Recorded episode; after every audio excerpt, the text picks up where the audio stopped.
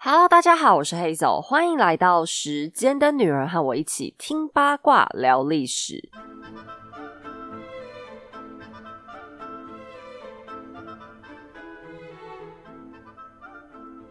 今天年假终于结束啦，开工第一天。好，是大家开工第一天。其实我录音的现在只有大年初三而已，因为怕来不及，所以要提前做。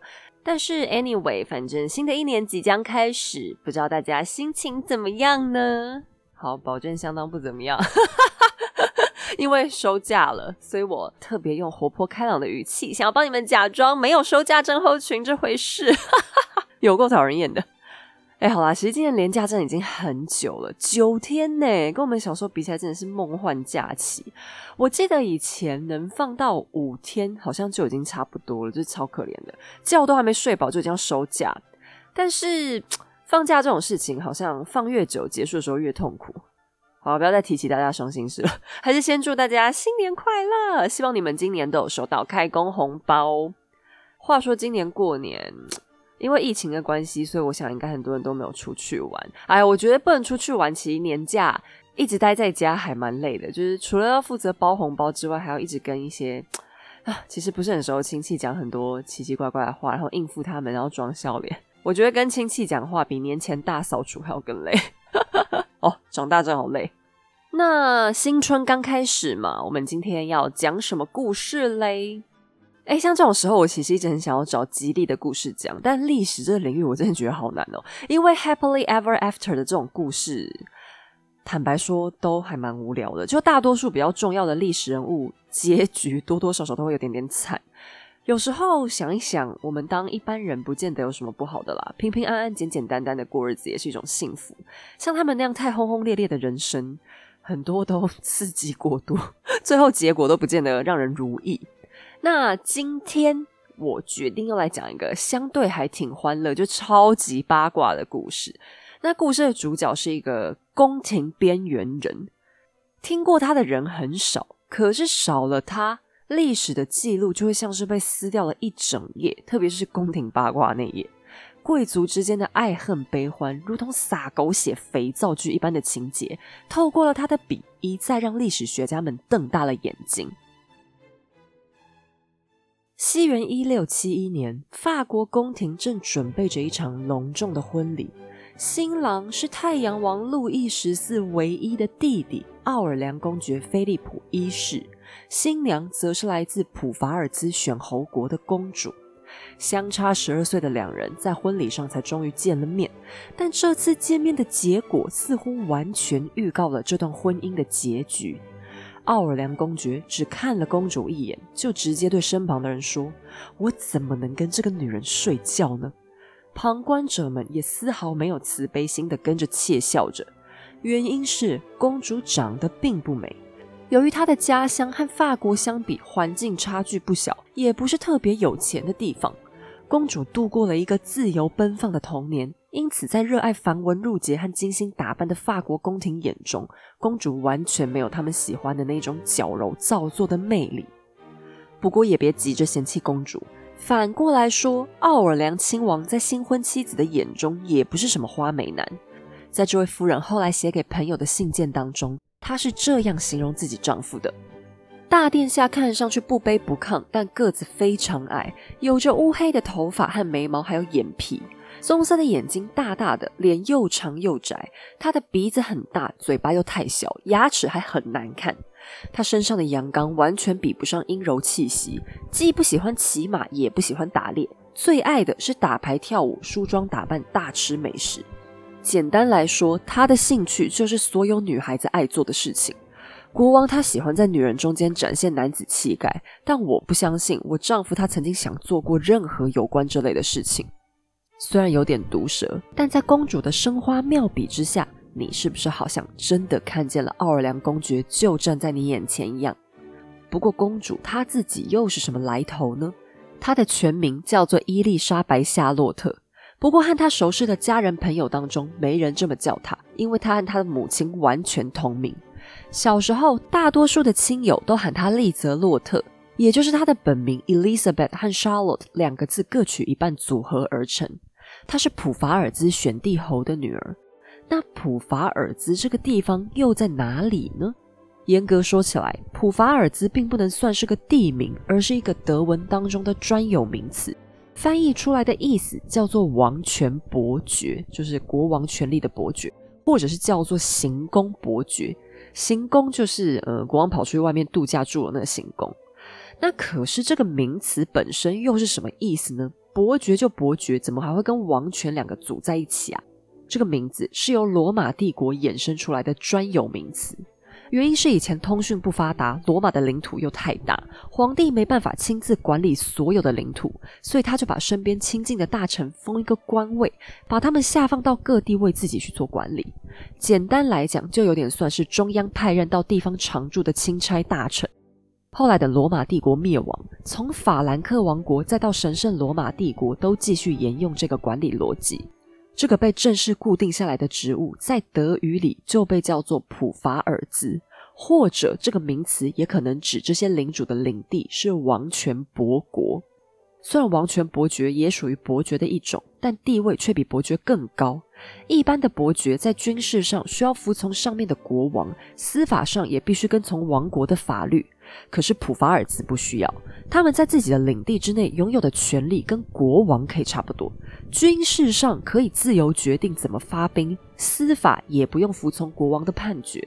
简单来讲，他们可以算是小型的独立国家。利泽洛特他家祖上传下来的封国就属于这样的形态。地区刚好是在德意志那边的莱茵河流域，因此叫做莱茵普法尔兹。因为这个特殊的地位，利泽洛特婚前的头衔不只是一般伯国的郡主，而是个公主 （princess）。但他们家这个莱茵普法尔兹更加特别，这个地方后来成为了神圣罗马帝国的选侯国。每一任神圣罗马帝国的皇帝都必须由选帝侯们来投票，所以选帝侯的权力有时候可以很大。就在哈布斯堡家族势力最鼎盛的时候，唯一敢跟他们公开抗衡的，就只有选帝侯这几位。马丁·路德在被天主教追杀的过程当中，就是德国地区的几位选帝侯联合把他给保了下来。一向凶狠霸道的哈布斯堡家族，居然只能摸摸鼻子算了，也因此给了新教在神圣罗马帝国发展的空间。像利泽洛特从小也是被当做一个新教徒给抚养长大的。不过，虽然出生在地位不低的选侯国家庭，利泽洛特的童年却不怎么幸福。他的父亲当然就是选帝侯本人嘛，名字我们就不记了啦，还是统一叫他选帝侯就好。而利泽洛特的母亲则是一位伯爵的女儿。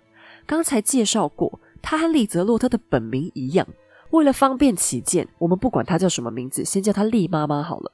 利妈妈年轻的时候是一个外貌非常出众的超级大美女，但她所有的美好似乎都已经聚集在她的皮囊之上。她几乎完全没有读过书，而且为人相当肤浅。天仙角色配上脑袋空空，这原本应该是过去最受男人欢迎的组合才对。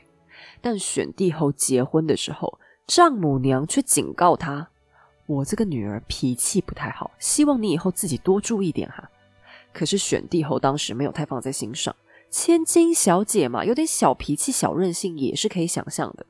再加上丽妈妈比选帝后小了十岁。面对漂亮的小娇妻，选帝侯原本还是抱着满腔柔情，准备包容对方的。可是选帝侯很快就发现自己想错了。丽妈妈不但个性不好，还万分骄纵，每天都在外面爬爬灶、骑马打猎、赌博，样样来，花钱如流水，而且还有洁癖。她每天动不动大吵大闹、砸锅摔碗，并且她的性格十分挑剔，觉得老夫少妻的婚姻配不上自己。加上选帝侯本人也是个醋坛子，为了防堵自己被戴绿帽，派了很多人体监视器跟在老婆旁边。就在蜜月期不久之后，这段婚姻迅速破裂。丽妈妈除了达成生孩子的任务，根本不想跟老公多接触。就在生下三个孩子之后，丽妈妈决定光荣退休，直接把老公赶出了自己的卧室。但他恶劣的态度让选帝侯忍无可忍。于是就在老婆身边的侍女当中结交了一个情妇，两个人你侬我侬，十分甜蜜。这下子丽妈妈突然大受刺激，我可以不要，但别人也不准有。起先她只是听到风言风语，但有一天她再也忍不住妒火煎熬，收到消息之后，直接闯入老公和情妇的爱巢，在捉奸在床的震撼之下，厉妈妈跟发疯了一样的想冲上去打那个情妇，还差点把人家的小指头给活活咬断。明明是她自己先不爱老公的。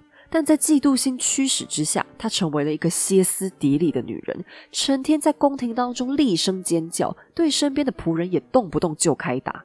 选帝侯为了方便起见，把情妇安排在离自己房间比较近的地方，然后中间有一条秘密通道，是他的偷情捷径。那这种婚外情关系在贵族当中根本是很稀松平常的事情，特别是丽妈妈你自己都把老公赶出房间了嘛，实际上他们夫妻已经是分居状态，再加上他们两个已经有了嫡子嫡女，不要说老公开始偷吃无所谓，就算当老婆的出去找点乐子也是会被默许的。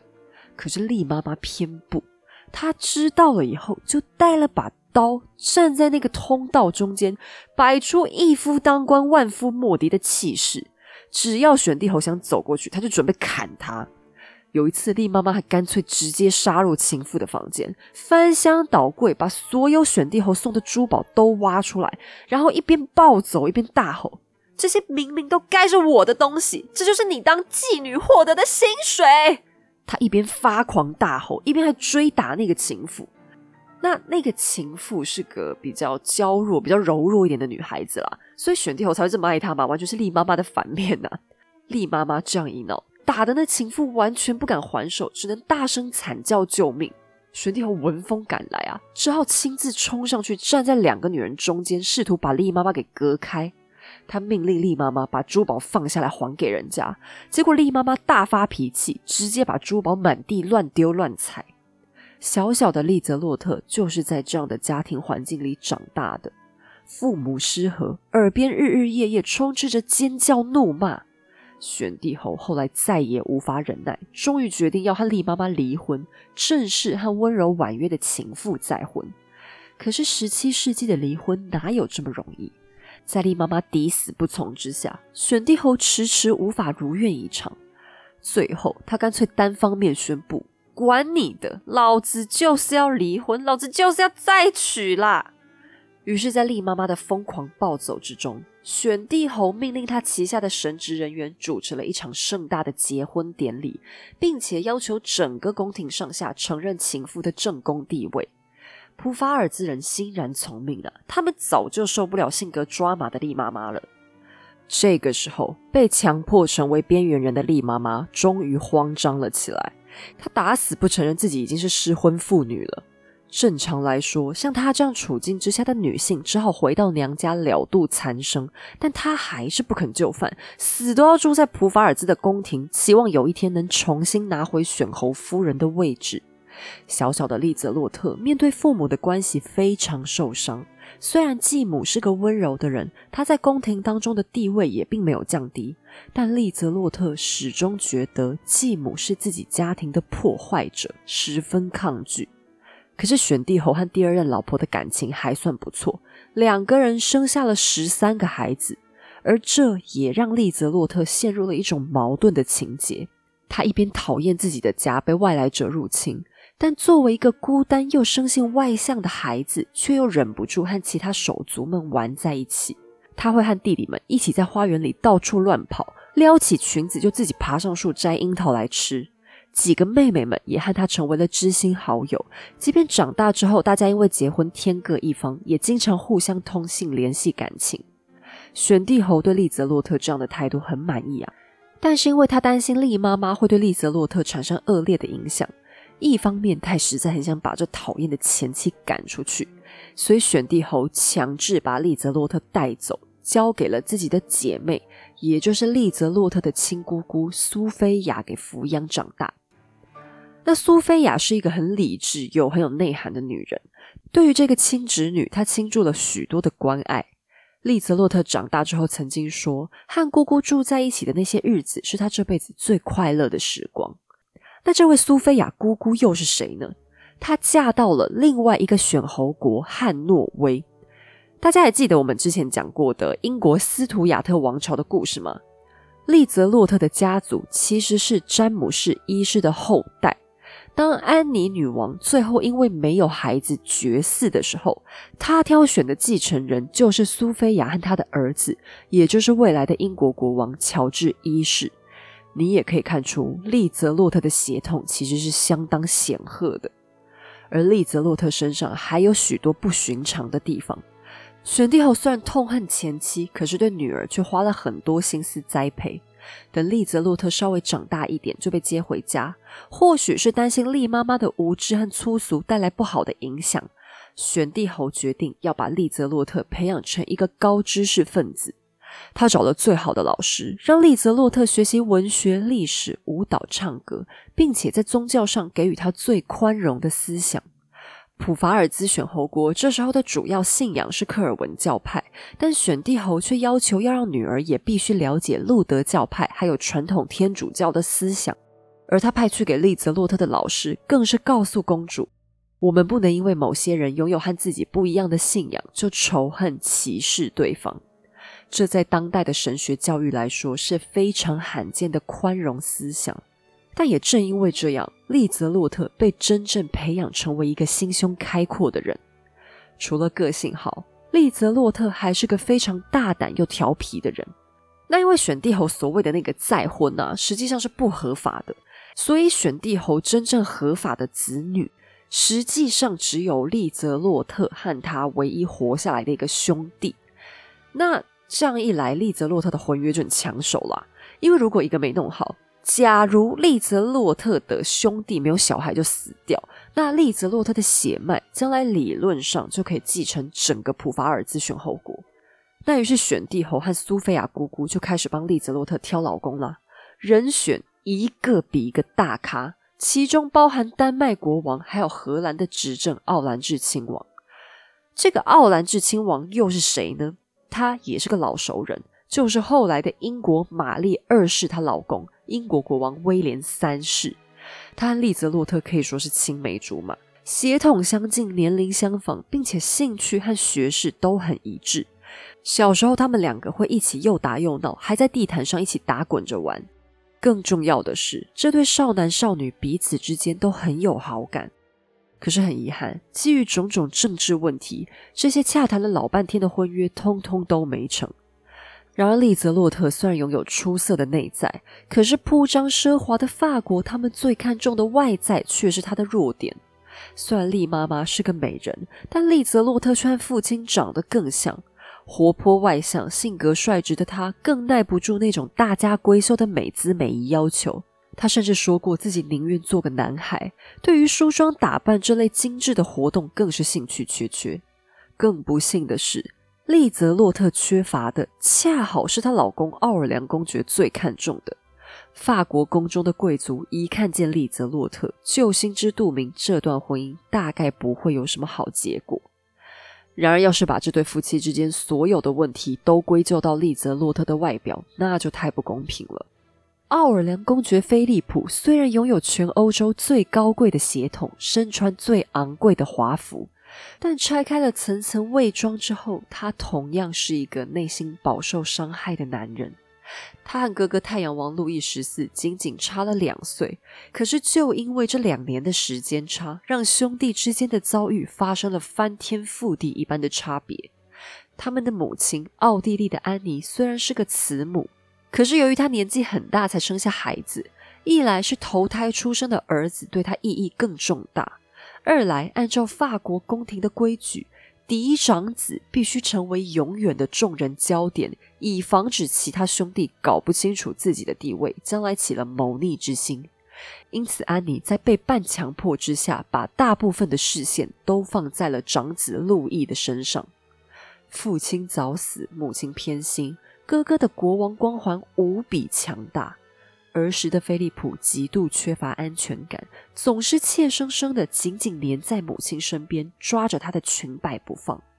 由于法国皇室当中兄弟戏强的黑历史实在太多，特别是菲利普出生之后，宫廷把他昵称叫做 Petit Monsieur，直接翻译的话叫做小先生。对应这个外号的是路易十三的弟弟，前任的奥尔良公爵加斯顿。他被宫中称为 Grand Monsieur，直接翻译的话是大先生。加斯顿和菲利普一样，都是国王的亲弟弟。Monsieur 先生其实是他们对殿下比较亲昵的说法。可是加斯顿这位 Grand Monsieur 却是路易十三最麻烦的政敌。安妮看着自己生下的 Petit Monsieur，实在很难不联想到加斯顿过去多次的谋反。为了避免同样的情况发生，王太后安妮就和首相红衣主教马萨林一起想出了一个无可奈何的决定，那就是鼓励菲利普穿女装。在当时的欧洲有一项流行。每当贵族孩子出生之后，无论男女都会给他们穿上洋装，当做女孩一样的打扮。原因是当时小孩的死亡率很高，而古人认为女孩的命不如男孩尊贵，邪恶的魔鬼比较不会觊觎女孩的廉价灵魂，所以把男孩打扮成女孩，是希望他们可以避开魔鬼的诅咒和陷害。等到男孩长到五六岁，最晚到八岁的时候，就会给他们举行一个叫穿裤礼的仪式，象征他们已经长大了，不再是个婴孩。而等到穿裤礼之后，男孩身边亲近的小朝廷成员也会替换成男性为主。那小朝廷又是什么呢？这算是一种皇室配置的俗称，也就是王子公主们身边固定的重要职务，其中包含家庭教师、保姆、神父、侍女等等。但等到王子们的穿裤礼之后，他们身边的女性成员就会几乎全部离开，并且会增加一些陪读陪玩的贵族小公子。除此之外，穿裤礼之后，做父亲的也会更加频繁的和儿子接触，并且开始介入儿子的教育。相反的，虽然女孩不用举行穿裤礼，但做母亲的在这个年龄也会开始关注他们的学习。之所以会设下这个年龄关口的原因，还是因为婴幼儿当时的死亡率实在太高。考量到孩子一再夭折，往往会对父母亲造成严重的打击，所以在他们还太小的时候，贵族之间普遍会有个不成文的默契，就是和孩子们保持一定的距离感。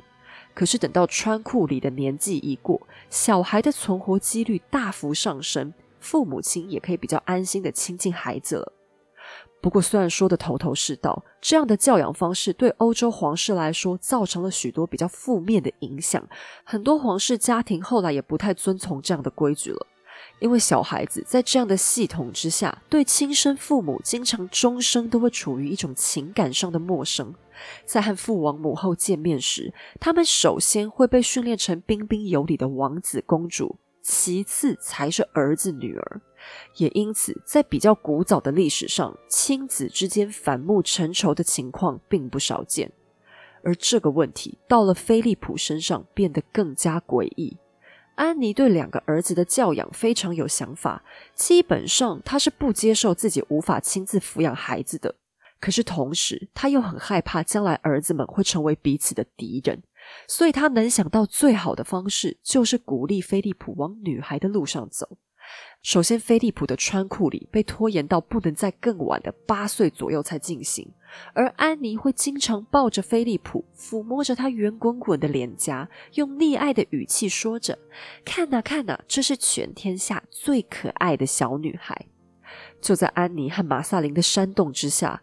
整个法国宫廷都不停重复这样的论调，特别是每当菲利普精心打扮一番的时候，宫廷上下更会用极端浮夸离谱的语气称赞菲利普的品味和可爱。我们完全可以想象，平时老是受到忽视的小男孩菲利普，突然发现自己只要穿戴成漂漂亮亮的女孩造型，就能受到众人的追捧。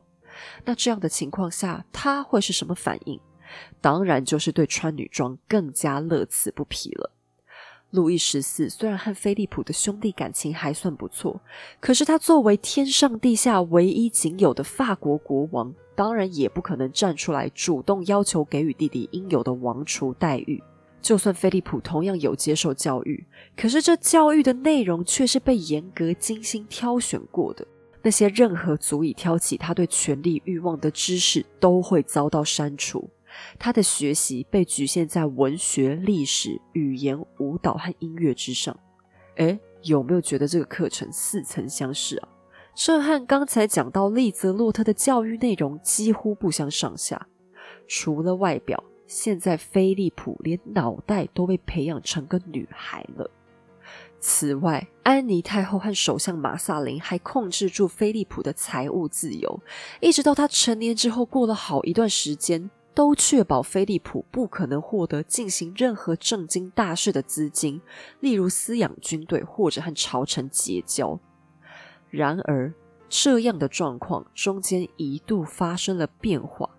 路易十四就在他十四岁那一年，正式被当做一个成年人一样加冕成为法兰西国王。加冕典礼当中，菲利普扮演了一个重要的角色，负责将皇冠戴到兄长的头上。从今往后，他们也正式由兄弟变成了君臣。然而，就在四年以后。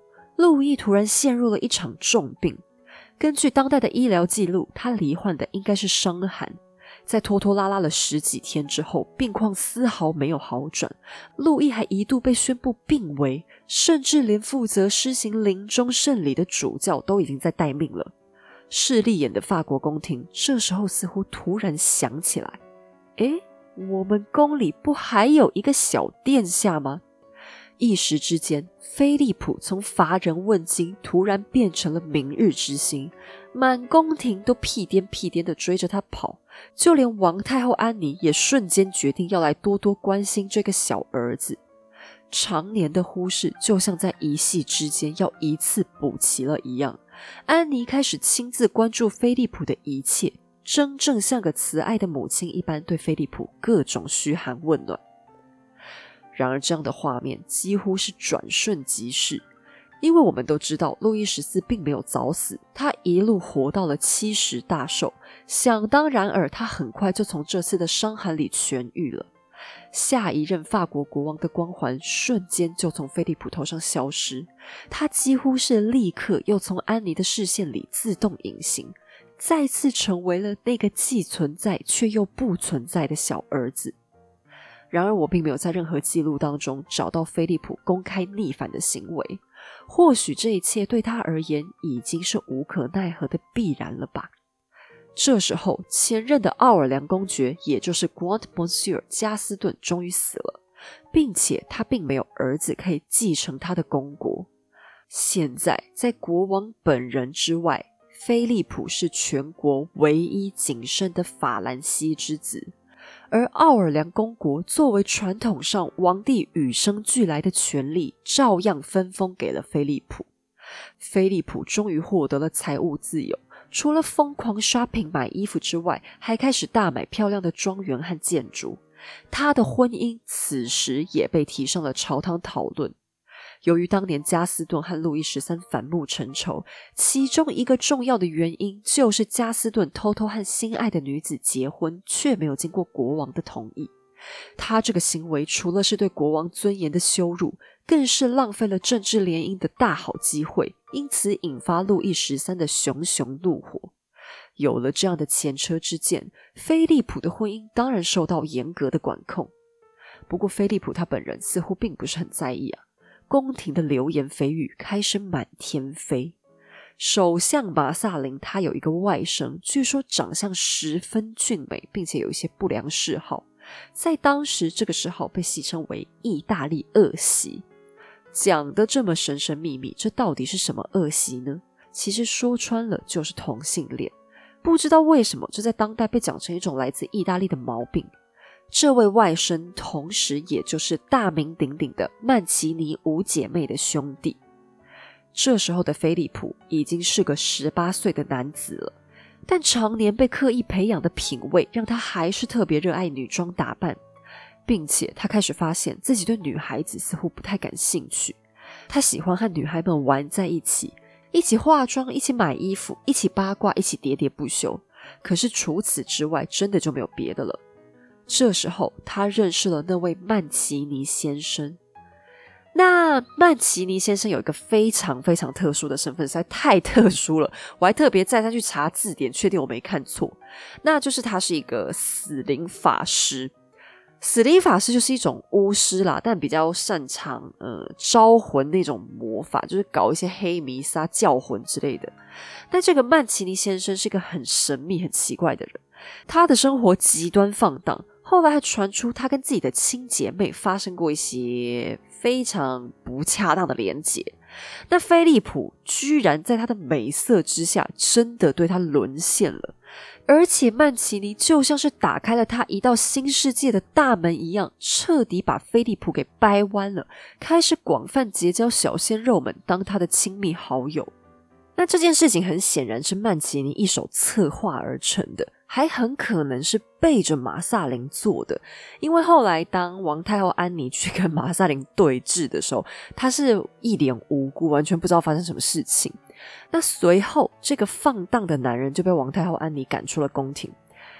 诶，曼奇尼家族也真是很厉害啦，因为路易十四也被他们姐妹瓜分过，全法国最尊贵的两个男人被他们一家同杀。那安妮非常的生气，因为她是一个虔诚的天主教徒嘛。啊，玛莎琳也整个傻眼了，没想到自家人捅出一个这么大的篓子。安妮还狠狠的责骂了小儿子一顿，但菲利普这时候彻底解放。他的爱情欲望一去不回头啊！于是他开始四处结交男朋友，然后花费大把金银用在所有和美相关的事物上。在凡尔赛宫完成以前，他的庄园比罗浮宫更新颖、更美丽，里面的装潢品味高超。而且他自己的打扮也是全宫廷最豪华、最精致的。他的假发最蓬、最大顶，上面绑满最多的蝴蝶结。每当他做女装打扮，他的裙摆最华丽、最长，珠宝最贵、最多，脸上的妆也最浓、最厚，还要搭配一大堆的香水，走到哪都像个行动化妆品专柜一样。不止打扮超群，菲利普的举手投足也会彻底化身成娇滴滴的女孩。而他这样的造型，非但没人笑他，还往往引来宫廷贵女们艳羡的目光，人人都想追随他的时尚。每当奥尔良公爵菲利普华丽出场，总是夹带着一股浓郁的香风。太阳王兄弟的香氛品味席卷全欧，更为自己家换来香水宫廷的美名。想和他们一样，随时徜徉在纯天然的香气天堂吗？Vana Candles 推出全新永恒记忆扩香系列，来自瑞典制造的纯净香氛，随时散发温柔清新的舒适气息。以天然纯粹的植物精油搭配独家扩香配方，通过欧盟 CLP 规范，百分之百无毒，打造完全不含酒精及乙二醇的一体香氛基底，再加上植物纤维制作的扩香棒，只要简单插上，就能让每一个居家角落都沾染清新气息，小孩和毛小孩都能放心一起吸。空气中缓缓释出的植物精油分子，让你呼吸之间都能感受到美好的质感生活，不用受到任何环境限制，都能给你的鼻子最舒适的甜美享受哦。哎，我要特别讲一下这个扩香瓶，因为长期有在听我们节目的粉丝都知道，其实我跟 Vana Candles 他们已经合作过几次。那之前都是介绍他们的香氛蜡烛，这一次他们的这个一体扩香是全新品。那它跟香氛蜡烛不太一样的地方在于，它用起来是更没有空间限制的。比方说，有一些地方不是会不方便插电，然后也不好点明火的嘛？那你用香氛蜡烛这样就会比较为难。可是扩香瓶就更轻松。比方像是一些工作室啦、办公空间等等的，用这个扩香瓶就会更合适。除了它占用的空间更小，而且完全不用担心安全问题。那像在浴室里也一样啊，那边不太方便开蜡烛暖灯嘛，因为有电又 湿湿的，真的太危险。那你说要点火，其实也是蛮麻烦的，因为我们浴室里通常东西都会放比较多。但像我们女生 就是热爱待在浴室，什么保养啦、化妆啦、弄头发什么的，很多人都会在浴室里面一次搞定。浴室就是我们居家最重要的空间。那像我妈以前也很爱在浴室放扩香瓶，可是以前市面上很多味道都会很假，而且你放久之后还会有一个 不知道为什么会跟厕所清洁剂味道融为一体。但我觉得那种扩香瓶还有一个最烦的问题就是。可能因为它是化工做的吧，所以用一段时间，很多扩香棒都会有那种黏黏的，很恶心，或者是棒子容易堵住，就没办法继续扩香。但是 Vana 他们家这个扩香棒还有香氛基底都是特别设计的，就算你整瓶用到完，棒子都还是干干净净的，而且它也是可以按照你的习惯去调整浓度的。如果你喜欢浓郁一点，就可以多用几根扩香棒。一般大概两三根香味就差不多了啦，除非你空间比较大。这样下来一瓶可以用到个两个月左右，也是蛮持久的。那 Vana 的产品香氛来源都是纯天然的香精，小朋友跟宠物都 OK。像我跟他们的老板 Robin 先生碰过面。他们家也是有小朋友，而且有养两只猫咪，但还是很大方的持续在使用。他们办公室里面其实也到处放，所以我可以很大胆的推荐给大家。这个绝对不是外面那种吸进去对身体不好的化学合成香精。那它总共有四种口味，诶，应该说叫香味啦。嗯，它具体的名字比较长，但反正它是四种粉嫩的颜色是它们的代表色。我自己最喜欢的是粉红色那一款，它闻起来是有一点点甜味，但是暖暖的味道。另外一个是绿色的，那这款闻起来就比较清爽。呃，它闻起来有一种像是绿茶调的那种香气，就你不要太仔细去看它那个香调表。我自己的个人感觉啦，就是它绿色那一款有一点点绿茶的香气。那像我也是会摆瓶在浴室，这样一走进去闻到，心情就会很好。那现在因为情人节快要来了，Vana 他们推出了情人节专属套组，两瓶扩香只要八五折，或者是一瓶扩香加一颗指定的香氛蜡烛只要九折。然后全馆结账，只要输入优惠码 Hazel 十五就可以再打八五折。所以如果想要补货蜡烛，也可以趁现在哦。相关资讯我会放在文字说明页，推荐给大家。好，那现在回到故事里。可是菲利普除了外貌上越来越精致，他的爱情生活也越来越五花八门。在曼奇尼先生之后，他开始过着交友广阔的生活。其中有些对象并不能得到路易十四的赞同，但国王还是默许了弟弟的私生活。例如，菲利普曾经有一位男性友人，被利泽洛特毫不留情的这样形容。他偷窃、撒谎，随便就赌咒发誓，是个无神论者。除了爱好进行男性性行为，并且还是个皮条客，像贩卖马匹一样的贩卖小男孩。那这个名声，你听起来就知道，真可谓是差到不能再更差了。可是菲利普在交朋友上完全不管这些问题。可是菲利普现在还是到了谈婚论嫁的年纪。马萨林为他张罗的妻子是英国公主亨利叶塔，也就是英国被砍头的国王查理一世的幼女。因为英国政局的动荡，小时候亨利叶塔几乎完全是在法国宫廷长大的。可是他和菲利普的关系一直都没有特别亲近。不过他们刚结婚的时候，菲利普其实还算蛮喜欢亨利叶塔的，因为公主很漂亮。菲利普热爱在她身上花钱，把她打扮得更漂亮。没想到，就是因为太漂亮了，引来一大票苍蝇的注意，其中还包括了路易十四。国王会和弟媳妇两个人单独在花园进行非常隐秘又非常久的散步，久到完全足以在里面引起丑闻。而且，无论菲利普发了多大的脾气，都没办法阻止这件事。安妮太后虽然严加斥责了路易这种行为，可是亨利叶塔却不想放弃。为了避免丑闻。大家决定找一个烟雾弹，没想到路易却假戏真做，还真的爱上了这个烟雾弹。这一位就是后来的官方首席情妇拉瓦利女公爵。哇，那这下亨利叶塔大吃瘪，路易十四很快就移情别恋。那接着也不知道亨利叶塔发什么神经，他居然决定不甘寂寞，要去亲近菲利普其中一位男朋友。而且对方同样是个男女通吃的人，对于亨利叶塔的投怀送抱，同样来者不拒。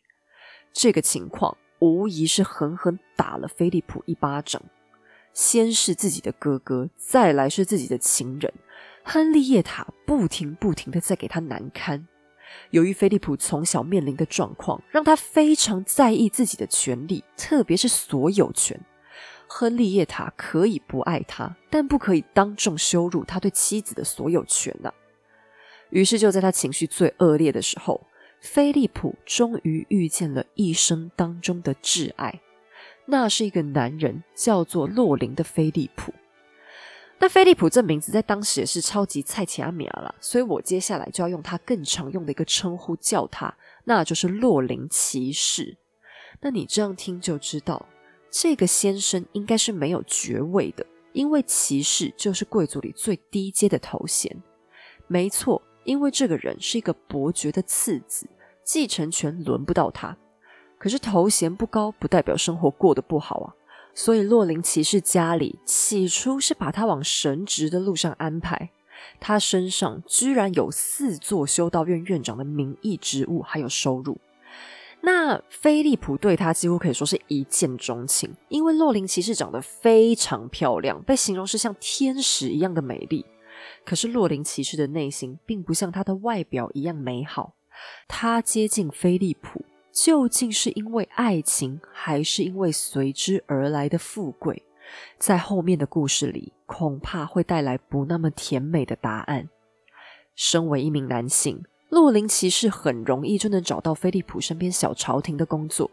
亨利叶塔只能眼睁睁看着他登堂入室，而菲利普又是个耳根子特别软的人。洛林骑士对他予取予求。钱财地位，他毫不费力就能从菲利普身上得到一切。可是洛林骑士很清楚啊，唯有紧紧抓住菲利普的心，他才能保有一切的荣华富贵。而洛林骑士不但故意公开和菲利普谈情说爱，激怒公主，还经常教唆菲利普远离老婆，讲了一大堆亨利叶塔的坏话，导致菲利普甚至一度公开对可怜兮兮的亨利叶塔说：“不。”在得到洛林骑士的允许前，我不能爱你。他们双方的关系接下来如同战火一般被点燃。冲突的最高峰是亨利叶塔对他英国的哥哥告状，于是英国国王查理二世告诉路易，那个洛林骑士太讨厌了，老是欺负我妹妹，拜托你处理一下好不好？太阳王从善如流啊，他其实也看不顺眼洛林骑士很久了，于是。他当着菲利普的面把洛林骑士流放出去，那这件事情让菲利普整个理智线碎成粉末。其实问题的焦点在这时候已经不是什么感情、什么恋爱，而是菲利普觉得自己的尊严不断被碾压，好像所有人都可以随便就侵犯他的权利。他当场直接大暴走，宫廷都被他吓坏了。他们从来没见过殿下这么抓狂，于是。他们夫妻之间的关系彻底破裂，最终亨利叶塔死于一场奇怪的暴病。那这个故事我们在第四十九集讲巴黎投毒事件的时候已经很详细的讲过了。不管亨利叶塔之死的真相如何，菲利普的反应都算是相当冷血。在亨利叶塔临死前。太阳王因为过去两个人的情分，再加上亨利叶塔曾经在英法外交上做出的贡献，都让路易十四感到十分怜惜。但菲利普这个做丈夫的，却只是冷冰冰的站在一旁，面无表情的盯着妻子，直到他咽下最后一口气。这种死亡一案很快就传遍了整个欧洲，当时还远在普法尔兹的利泽洛特也耳闻了这个大八卦。当然，其中也少不了菲利普和洛林骑士之间的花边绯闻。可是利泽洛特却不知道，他很快就要从一个吃瓜群众变成这出肥皂剧的主角了。原本太后安妮打算撮合儿子和法国富婆大郡主，也就是我们过去介绍过的安玛丽。可是大郡主嫌菲利普太妈宝，而且这时候他正在跟别人谈恋爱，所以就无情发卡给菲利普了。另外一边，虽然选帝侯能提供的嫁妆很有限，但普法尔兹在地理位置上却具有很大的优势，正好处于法国和神圣罗马帝国中间。由于太阳王称霸欧陆的野心勃勃，他需要提前为将来的战争部署。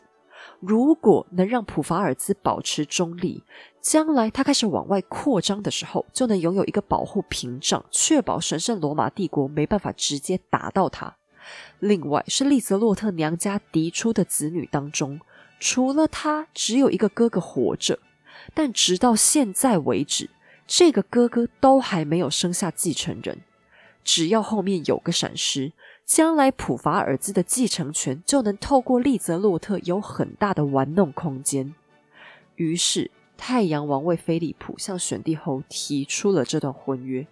为了增加诱因，他还故作大方的说：“嫁妆林边还乐，不用担心，我们法国不缺钱。”在送过去的婚约条款里，路易十四故意在钱财金额上打迷糊仗。根本没有写明要多少钱，选帝后财迷心窍，就签下了女儿的卖身契。现在唯一横亘在利泽洛特和菲利普之间的，只剩下信仰问题。太阳王特别要求利泽洛特必须改信天主教。幸好选帝后一贯的宗教宽容策略，原本是新教徒的利泽洛特并没有太过坚持。作为一个孝顺的女儿，她乖乖听从了。婚约当中。利泽洛特还签署了放弃普法尔兹继承权的条款，保障了他娘家的权益。出嫁的那一天很快就到来。其实利泽洛特对婚姻根本不感兴趣，他印象里的婚姻就是他那歇斯底里的老妈和不甘示弱又爱吃肥醋的老爸。他曾经和朋友说，他确定不管自己嫁给哪一位，都一样不可能嫁得好。满怀着这样悲观的情绪。利泽洛特凄凉的出发了，这个他正要告别的不够华丽也不够庄严的地方，却成了他心头永远最爱、最思念的家乡。从离开前的好几天开始，他都哭个不停。有好一段旅途当中，他都是尖叫着哭闹过去的。在抵达法国的前三天，他伤心的什么也不肯吃，很有一种想把自己活活饿死的架势。就在他被迫皈依天主教的教堂当中，当神父询问他意愿的时候，原本他应该顺从的直接回答 “Yes, I do”，他却忍不住偷偷先讲了好几次的 “No”。接着，他和菲利普的代理人举办了代理婚礼。几天后，他才终于在法国的婚礼 party 上见到了那个要做她丈夫的男人。菲利普珠光宝气、披挂着大量缎带和蕾丝的出现了。那这时候，法国宫廷对利泽洛特的情绪是很复杂的。首先，法国人他们非常排外，他们的王后玛丽泰瑞莎已经是个西班牙人，并且她对法国宫廷的融入出现了比较严重的障碍。法国人原本就常偷偷嘲笑王后，现在利泽洛特这个第二夫人又是一个德国人，再加上利泽洛特和玛丽泰瑞莎一样，缺乏一张漂亮的脸蛋。甚至他还并没有王后那种在西班牙严谨宫规之下训练出来的高贵举止，所以很多人都对他冷嘲热讽。有位贵妇还直接当众对他嗤之以鼻：“啊，不就好棒棒，又来了一个不会说法语的外国女人了吧？”可是很快，大家就发现利泽洛特和玛丽泰瑞莎截然不同。其实他能够说相当流利的法语，虽然带着一点德国口音，但并不讨人厌。他的性格直爽、落落大方，还具有出众的幽默感。每当他出现的地方，都能用妙语如珠把在场所有人逗得呵呵大笑。他虽然不擅长，也不喜欢打扮自己，甚至还自认根本就是个丑女。原本这在法国来说会是个致命伤，可就是他这种坦率又毫不做作的性格，反而让很多法国人渐渐喜欢上和他做朋友。最重要的是。国王路易十四非常欣赏利泽洛特，和菲利普比起来，那些珠宝、华服、香水、豪宅都只是路易用来治国的工具而已。他真正的喜好其实很天然，比方骑马、散步、打猎，而这三件事情也恰好都是利泽洛特最热爱的活动。当众人浓妆艳抹挤在静厅疯狂 party 的时候，太阳王惊喜的发现，他精心设计的凡尔赛花园终于有人懂得欣赏了。利泽洛特宁可当众人眼中的怪咖，也喜欢在晚上到花园里四处逛逛。太阳王因此经常高兴的和他一起散步，两个人之间不带任何桃色的暧昧，建立了真诚的友谊。利泽洛特的马术和打猎技巧也让国王刮目相看。这位公爵夫人拿起猎枪的姿势一点也不矫揉造作，而是既帅气又聚精会神，和国王身边的火枪手比起来毫不逊色。国王对利泽洛特的偏爱当然影响到了宫廷的态度。这位第二夫人快速在法国站稳了脚跟，成为了其中最有内在美的一道风景。但另一边，利泽洛特的婚姻却让他苦不堪言。菲利普丝毫不明白，兄长怎么能瞧得上自己老婆有哪里好的。在第一任公爵夫人亨利叶塔死之前，他曾经终于成功流放了情敌洛林骑士。可是短短一个月之后，洛林骑士再次回到菲利普身边，两个人继续公开放闪。但这一次，利泽洛特没有像亨利叶塔一样选择硬碰硬。或许是从小就对婚姻没有任何憧憬，利泽洛特只是静静的接受丈夫对男色的癖好。她不愿意跟自己或者跟丈夫过不去，只是退到一旁，转而投入了写作。她每个星期都会写很多封信给她的手足或者抚养她长大的姑姑。她下笔如神，总能绘声绘影又巨细靡遗的记录下法国宫廷中的一切。比方，对于他没什么好感的洛林骑士，他就曾经这样记录：洛林骑士擅长拐弯抹角的向殿下讨好献媚，他性情残暴，无所顾忌，既是殿下一生的挚爱，也是殿下两任妻子的敌人。他像秃鹰一样贪婪，并且就像只金鱼叉一样紧紧勾住了殿下。殿下对他的热爱引起了前任夫人和大主教的担忧，但国王陛下很清楚。洛林骑士完全是靠她的美貌和机灵，才能对殿下为所欲为。短短几句话，洛林骑士的嘴脸和性格是不是就被清晰的勾勒出来了呢？通过利泽洛特的笔，他写下的信件和日记都成为后世研究太阳王宫廷最重要的记录。如果要说利泽洛特在这段婚姻当中真的有得到过什么快乐，那一定就是孩子们了。亨利叶塔死后留下了两个女儿，长女就是未来嫁给西班牙哈布斯堡的末代国王卡洛斯二世的那个可怜女孩玛丽路易斯。这孩子打从出生就是个可爱无比的宝贝，可是他亲妈却不这样认为。由于亨利叶塔一心只想要一个儿子，当他知道自己生下来的只是女儿的时候，他居然大喊着说：“还不如把这赔钱货丢到塞纳河去呢！”幸好，这个重男轻女的思想立刻遭到严厉的批评。由于王后没有生下女儿，太后安妮和太阳王对家里这第一个女孩疼爱非常，菲利普更是高兴万分。他总是大方宣称，玛丽路易斯是他毕生最爱的那个孩子。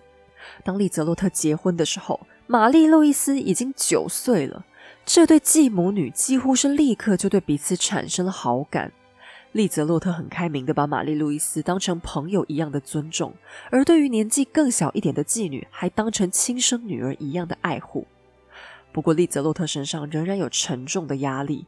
奥尔良公国现在还缺少一个继承人，他的当务之急就是要赶快生下一个儿子。菲利普虽然偏爱男人，但该负的责任倒也没忘记。利泽洛特终于生下了两个男孩。不幸的是，长子却在两岁时夭折。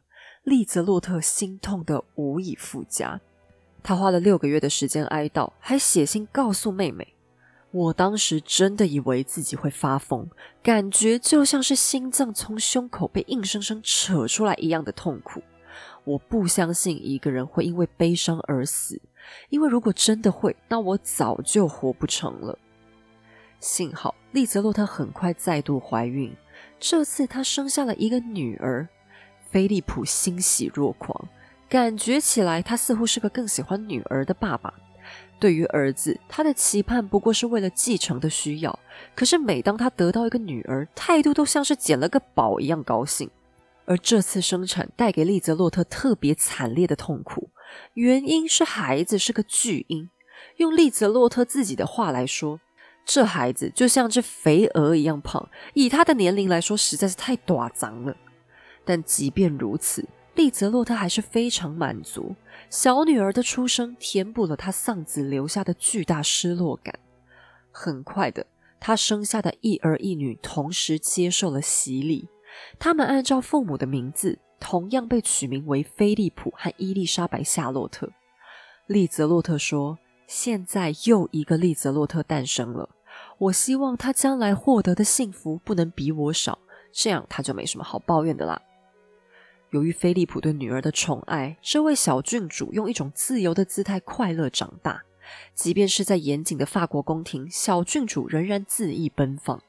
利泽洛特形容女儿和他小时候一模一样，乱跑乱跳，就像个男孩一样粗鲁，还会随意在裙子里拉屎。对他就是这样写的，是不是超诚实？女儿长大后应该会恨他吧？然而，这样幸福的时光很快就消失了。在小女儿出生之后，菲利普宣布他不要再和利泽洛特产生任何连结，因为他传宗接代的任务已经达成。利泽洛特也松了口气啊。老实说，他对这件事也没什么兴趣。即便是在闺房里，菲利普对他也没什么风度，除非是为了要进行怀孕的工作。每当两夫妻躺在床上睡觉，就算利泽洛特只是翻身的时候不小心碰到了菲利普一下，也会遭到他厌恶的大骂。现在他们终于可以停止勉强彼此了。可是随着这最后能把他们夫妻连在一起的活动消失，菲利普的男友们开始越来越得寸进尺。以洛林骑士为首，他们会在菲利普耳边数落利泽洛特的种种不是。因为担心公爵夫人有孩子之后影响力变大，会侵蚀到他们的利益，这群小人不断暗中攻击利泽洛特，让菲利普对老婆越来越反感，甚至还开除了好几个利泽洛特的心腹和密友。而菲利普在男人身上花钱总是大手大脚，完全不管老婆孩子们的需求。奥尔良公国的收入常常被哄着哄着就莫名其妙给捐了出去，赞助那些五花八门的艺术项目。丽泽洛特虽然不在乎失去丈夫的感情，却很讨厌失去丈夫的钱，搞得她只能带着孩子们节衣缩食。另一方面，丽泽洛特和太阳王的关系也开始变差。由于他坦率的个性，讲话直来直往，有时候不小心就冒犯到那些三八的高阶贵族，跑去找国王告状。有一次，他大大咧咧的批评王太子。被太阳王知道以后，还特别派人半夜跑去痛骂了利泽洛特一顿。虽然这对朋友总是能很快就和好，可是国王对利泽洛特的态度就好像坐云霄飞车一样阴晴不定。这时候，利泽洛特还被迫卷入了一件麻烦事：太阳王和他第一任官方首席情妇拉瓦利女公爵两个人有一个儿子被封作维曼杜瓦伯爵，这是一个被国王承认的私生子。这个男孩非常年轻，只有十几岁。因为亲生母亲拉瓦利女公爵早早就去修道院出了家，维曼杜瓦就搬去跟菲利普和利泽洛特住在一起。那利泽洛特是这样的个性，因为他小时候爸妈婚姻的问题嘛，导致他非常非常痛恨小三跟私生子。可是他对维曼杜瓦却不一样，他很心疼这个孩子，把他当做自己的儿子一样照顾。维曼杜瓦也把他当成自己的妈妈。然而，和奥尔良公爵夫妇住在一起，感觉上虽然挺幸福的，却仍然有一个严重的副作用。菲利普的男朋友们现在结成了一个党派，叫做“光荣骑士兄弟会”。名字虽然听起来挺唱秋、挺帅的，做的事情却非常低级。每当加入这个兄弟会的时候，首先你要发誓，从今往后要弃绝所有女性。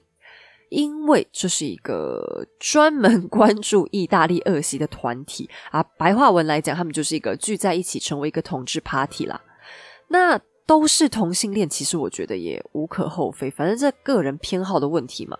可是这个团体做的事情远远不是聚在一起谈谈恋爱而已。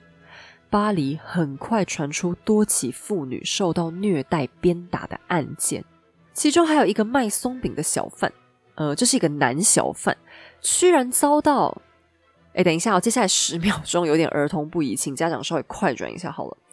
这个小贩遭到强暴，然后被阉割，并且被活活虐待致死。那菲利普本人没有参加了，他也没这么没下线。可是他身边的小鲜肉们，通通都有参与咖。这些事情很显然就是一些富贵公子哥不把人命当回事，拿来找乐子，结果玩过头。等到东窗事发之后，太阳王大发雷霆，参加的都是些皇亲国戚，其中带头的就是那个可恶的洛林骑士。年轻的维曼杜瓦伯爵也在其中。太阳王把其他人直接流放，可是对于自己的私生子，他更生气，恨铁不成钢，于是就先派人去狠狠的痛打了儿子一顿。那利泽洛特这时候舍不得啦，这孩子他看着长大的嘛，再加上维曼杜瓦这时候才十四五岁，说真的年纪还很小，本来就是一个很没主见、容易被影响的年纪嘛。当太阳王还在思考要怎么狠狠处罚儿子的时候，维曼杜瓦跑去找利泽洛特忏悔，说自己真的是昏了头，不知道为什么就莫名其妙信了洛林骑士讲的话，加入了这群人。那利泽洛特一听，心里马上就有数了。哎，连菲利普这个当了爸爸的人都可以对洛林骑士言听计从几十年，才十多岁的维曼杜瓦哪里招架得住啊？于是利泽洛特赶去向太阳王求情，拜托国王千万别让孩子被流放。因为流放不只是赶去很远的地方啦，是之后很容易不小心就被忘记。那只要被宫廷遗忘，维曼杜瓦这辈子真的就毁了，只能在乡下当个废物贵族。利泽洛特恳求太阳王，不然让孩子去参军好了，戴罪立功，将功折罪嘛。太阳王想说好了也好，不要浪费，去军队里磨练磨练，看能不能长成一个男子汉。维曼杜瓦松了口气，马上就答应要出发。可是等他才去了没多久，就生了一场重病。那时候战争刚好吃紧，可是医生都劝他说：“你身体会撑不住，还是在家休养为好。”维曼杜瓦却很积极的希望爸爸可以赶快原谅他，坚持要继续参战。可是没过多久，这个年轻的男孩就真的撑不住，因病过世了。太阳王听到消息之后，一滴眼泪都没掉。他生平最痛恨有入皇家尊严的人了。而利泽洛特却难过了好一段时间。那你从这故事里就知道，洛林其实是一个人品不太好的人，而且实际上他的性向也很令人怀疑。他其实有结婚，而且是偷偷结婚。为什么偷偷呢？我猜大概是怕被菲利普发现会不高兴。而且除此之外，他还有其他的情妇，这不禁让人怀疑，洛林骑士的同性恋倾向其实是有可能为了利益才展现的。那我不是要说性向这种事情是可以随便就这样被乱决定或改变的啦。可是，在巨大的利益吸引之下，很多贪婪的人什么事情都做得出来，就好像有些女人会勉强自己跟又老又丑的有钱老头结婚一样。问题不是性向，而是人心的私欲。利泽洛特在面对洛林骑士这个道德低下的对手的时候，他干脆什么事都不做啊。反正斗不过嘛，不管洛林骑士性向怎么样，但菲利普喜欢他这件事情是真的，所以利泽洛特采取的应对只是一种容忍。可是，在这些乱七八糟的事情之外，利泽洛特还让自己陷入了一个更危险的处境。这个时候，玛丽泰瑞莎王后过世了。那在巴黎投毒事件之后，其实对太阳王产生了一个很大的后坐力。他开始对那种勾心斗角、充满情色欲望的宫廷很厌烦。那他最后爱上了一个虔诚沉稳的女人，并且和这个女人再婚了，那就是曼特农夫人。可是曼特农他是一个超级宗教狂热分子，因为他的虔诚，太阳王开始欣赏起他所谓的单纯。实际上，曼特农夫人同样有野心。他的野心就是要荣耀上帝。他此生最大的愿望就是要把一切的新教徒通通清除。可是利泽洛特小时候是在一种非常宗教宽容的环境里长大的，更何况他原本就是一个被强迫改宗的新教徒。在他内心深处，觉得宗教就是一种可以兼容并蓄的事情。为什么非得要压迫和自己不一样的人呢？他的这个观点很明显和曼特农互相违背，而曼特农的狂热也影响到太阳王的宗教政策，大批新教徒被不停的驱赶甚至追杀。利泽洛特一方面努力庇护这些人，另一方面个性直率的他居然当面跟曼特农硬碰硬，摆出要和对方作对到底的架势。利泽洛特经常在写给亲人朋友的信件里臭骂曼特农，说他是个恶毒的老巫婆，是权力欲浓厚的控制狂，甚至还说他是个老乌龟、死变态，怎么难听怎么来。有些信件被曼特农拦截下来，拿去跟太阳王告状。那太阳王当然很不高兴啦，利泽洛特，你这不是公开打我的脸吗？所以国王这一次严厉公开指责了利泽洛特，警告他说：“你最好小心点，否则就给你好看。”那接着还有一件让利泽洛特更凄惨的事情发生了。为了在欧陆全面称霸，路易十四不惜多次挑起战争。这一次是利泽洛特的哥哥，也就是新任普法尔兹选帝侯去世了，但哥哥没有留下任何孩子，再次造成继承权的问题。虽然利泽洛特的婚约当中写明了自愿放弃普法尔兹，但太阳王缺乏的只是一个借口，因此他打破婚约，出兵攻打普法尔兹。利泽洛特夹在夫家和娘家的中间，听闻最爱的家乡被战火蹂躏。而且还是打着自己的名义遭到入侵，他不止失去了哥哥，最喜欢的一个弟弟也因此战死。利泽洛特只能万分痛苦的流着眼泪，而路易十四对他的悲伤不闻不问，无情的听从了权力欲的指挥。那利泽洛特的身价越来越下跌啊！啊，凡尔赛人本来就是一群势利眼嘛，这群墙头草立刻开始倒向曼特农。就在利泽洛特孤立无援的时候，却得到了一个出乎意料的支援。那个人居然是和他分居多年的丈夫奥尔良公爵菲利普。大概是天长日久，菲利普也开始检讨自己。他发现利泽洛特的处境很多时候都是自己和亲信们间接造成的。利泽洛特的快人快语被人轻易的扭曲，才导致夫人的形象越来越差。可是实际上，公爵夫人并不是个坏心肠的人呐。于是，菲利普开始重新尝试耐着性子，好好跟利泽洛特相处了起来。而这时候，回到宫廷的洛林骑士也发现，一直针对利泽洛特不是个好主意。随着时间过去，他宁可和利泽洛特保持和平。于是，奥尔良公爵的宫廷之内开始一片祥和。然而，好景不长。利泽洛特难得的平静生活终于被无情的粉碎。第一个是因为他儿子的婚姻问题，太阳王打算把自己跟情妇蒙提斯潘的私生女嫁给利泽洛特的独生子。那利泽洛特很讨厌小三跟私生子，而且他也很讨厌蒙提斯潘，所以他对这件事情恨死了，完全不愿意答应。可是菲利普惯性的又服从了哥哥。虽然他也觉得这场婚事很丢脸，但他仍然顶不住压力屈服。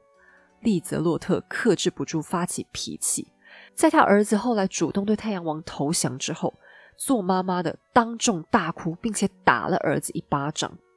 那第二个原因更加极端，是菲利普他突然死了。这个男人的一生看似花团锦簇，其实就是一连串绵长的郁郁不得志。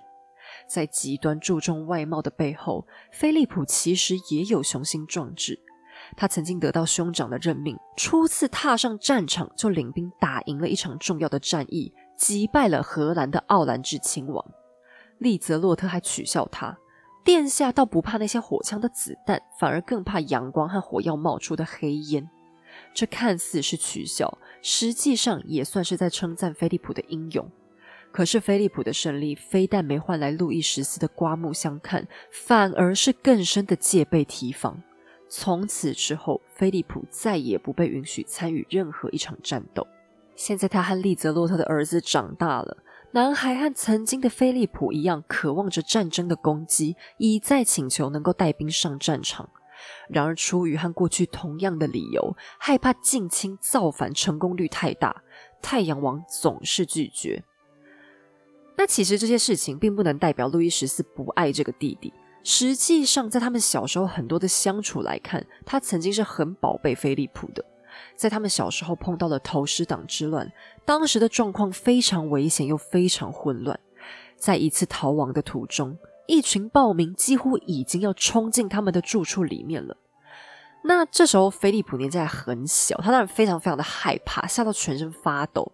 路易十四亲自搂着弟弟，不断安慰他，甚至还拔出了自己的小佩剑，站在菲利普面前，表示自己一定会保护好弟弟。其实这时候，路易自己也不过十岁而已，可是他从小就是一个很沉稳又很有保护心的人。等他终于安抚了菲利普之后，还亲自把弟弟送上床，哄他睡觉。小时候的他们也会吵架打架，跟一般正常兄弟一样扭成一团抢东西吃。当路易那次生了重病，差点死掉的时候，虽然整个宫廷都突然跑去奉承菲利普，但菲利普本人实际上的反应是不发一语，甚至坚持要待在哥哥的床边照顾，就算旁边的人怕他被传染，不断要他离开也一样。可是随着渐渐长大，基于政治斗争的问题，这对兄弟之间的隔阂开始逐渐变深，他们对彼此都有很复杂的情结。再加上菲利普的儿子也玩很凶，太阳王明明自己年轻的时候也到处拈花惹草，可是现在年纪大了，想法改变，居然觉得私生活复杂很肮脏，更加不愿意给侄子机会。但菲利普这次不愿意退让，为了儿子的将来，他跑去跟哥哥大吵大闹，一连吵了好几天。终于在一次特别激动的争吵之后，菲利普回到家就发生了中风，倒在了儿子的怀里。那丽泽洛特对丈夫的死居然还蛮伤心的。果然，夫妻之间的关系是外人嗯可能很难明白的吧。最后这几年，他们几乎彻底和解。他还称菲利普是全天下最好的男人。可是丧夫之后，丽泽洛特的地位岌岌可危，因为按照他的婚约，现在他应该要被送到修道院疗度余生。可是爱好自由的丽泽洛特非常害怕。他曾经尖叫大喊着：“不要修道院，不要修道院！”此时此刻，他唯一的出路就是努力讨好太阳王，而最直接的办法就是向曼特农夫人投降。显然，曼特农完全了解自己手上的权力，他果真为利泽洛特保留了在凡尔赛和巴黎的住所。可是同时，他也经常放任侍女对利泽洛特冷嘲热讽，甚至还会在难得见面的时候，故意意有所指的盯着利泽洛特死看，指桑骂槐一般的挑衅。只要利泽洛特忍受不住希洛对他破口大骂，那他一定就会立刻去向路易十四提出要求，把利泽洛特永远驱逐出宫廷。然而曼特农小看了利泽洛特，虽然公爵夫人向来直言快语，但他又不是个傻瓜。他写信告诉妹妹：“没关系，只要我知道曼特农在搞什么鬼，努力想着不要让他得逞，那这一切都还算可以接受。比起来，修道院那种无聊单调的生活，才是利泽洛特最可怕的噩梦吧。”随着时光流逝，利泽洛特顽强的活着。太阳王和他的关系接下来逐渐好转，已经白发苍苍的两人仍然尽力一起参加过去的活动，他们照常散步。打猎的时候骑不动马，就举着枪一起坐着等猎物来。利泽洛特不停嘲笑自己又胖又丑，虽然他实在有点言过其实了。最终，他硬生生活过了太阳王。路易十四临终前特别把利泽洛特请来，用最后的力气向他致敬。利泽洛特对路易的离开伤心不已，他认为从今往后恐怕再也不会有像路易一样伟大的国王了。由于路易十四的儿孙都死了，只留下年幼的曾孙路易十五继承王位。依照血统，太阳王指定了利泽洛特的儿子成为摄政王，利泽洛特就此成为宫廷当中的第一夫人。但他既不爱干涉政治，也不想收拾任何人，只是继续拿着笔，不断不断的写着信和日记。他的一生当中写过六万多封信，其中有五千多封被妥善保存了下来。这些信件大多是他写给自己的妹妹还有姑姑，因为是私人通讯，他写下来的内容往往十分辛辣直白、诚实幽默地描绘了法国宫廷的所有细节。他知道国王的间谍会拆开所有人的信检查内容，所以还会故意在信里毒舌的批评时政或者臭骂曼特农夫人。虽然他的信有时候更偏向流水账，但也恰好更能让我们了解真实的历史。就在死对头曼特农夫人死了以后。利泽洛特写信给妹妹说：“啊，要是这事情在三十年前就发生的话，那该有多好！”而最后，利泽洛特几乎活过了他所有的亲人和敌人。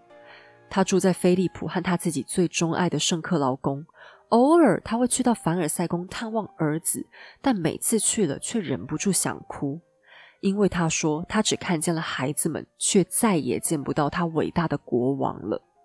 最终，这位幽默风趣又独树一格的老太太活到了高龄七十，才结束了精彩的一生。虽然他的孩子不多，最终却开枝散叶，渗透到各国皇室当中，让他和菲利普成为了欧洲的爷爷和奶奶。几十年后，他们的曾外孙女即将再次回到法国当王后，颠覆整个时局。